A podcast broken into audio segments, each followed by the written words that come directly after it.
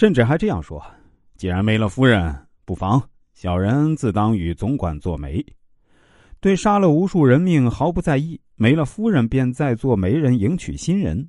这些无辜人的性命，在宋江眼里算什么呢？简直如草芥一般。人性的无耻与黑暗可见一斑。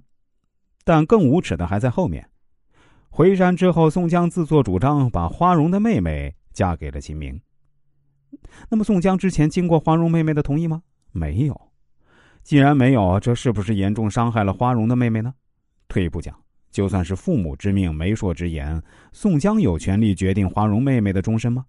既非父母，也非兄长，显然也是否定的。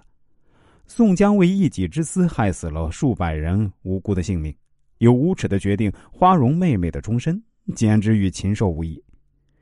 如果说赚秦明入伙体现了宋江为达目的不择手段的狠毒无耻。那么，私自决定扈三娘的终身，则体现了宋江为了所谓江湖义气，迫害他人、卑鄙无耻的行径。宋江攻下祝家庄，嗜杀的李逵不顾护城已投靠梁山，把扈家庄杀尽灭门。可扈家被灭门不到两天，宋江便把鲁上山认作干妹妹的扈三娘嫁给了王英。那么，扈三娘愿意答应这门亲事吗？一定不愿意。第一。梁山所谓的英雄好汉杀了他全家，换句话说，梁山就是他的仇人。但凡有一点心肝的人，会答应和仇人结婚吗？不会的。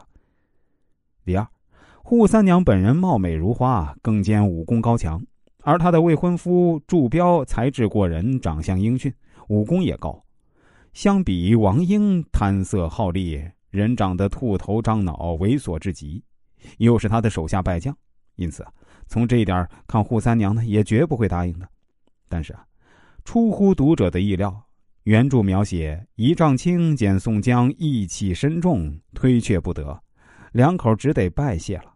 难道说扈三娘没心肝吗？当然没这么简单。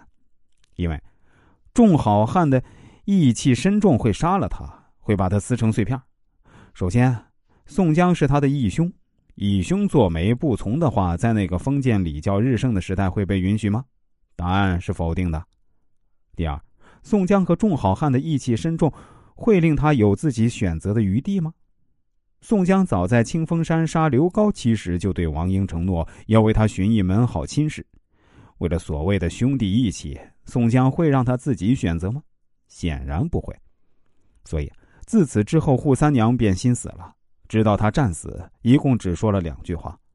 宋江用扈三娘终身的幸福成全了他的义气深重，但是，义气重就可以迫害他人吗？